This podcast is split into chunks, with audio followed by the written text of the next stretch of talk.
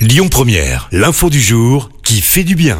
Direction la Côte d'Or ce matin, Christophe, avec une expérimentation de la SNCF. La compagnie teste actuellement un dispositif anti-collision avec les animaux sauvages.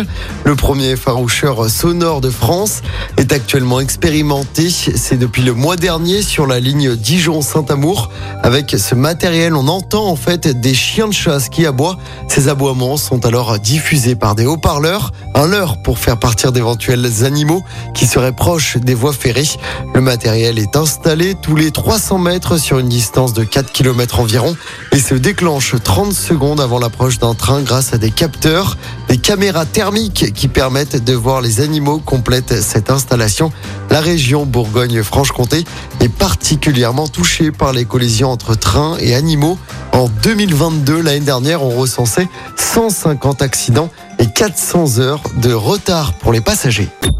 Écoutez votre radio Lyon Première en direct sur l'application Lyon Première, lyonpremière.fr et bien sûr à Lyon sur 90.2 FM et en DAB+. Lyon Première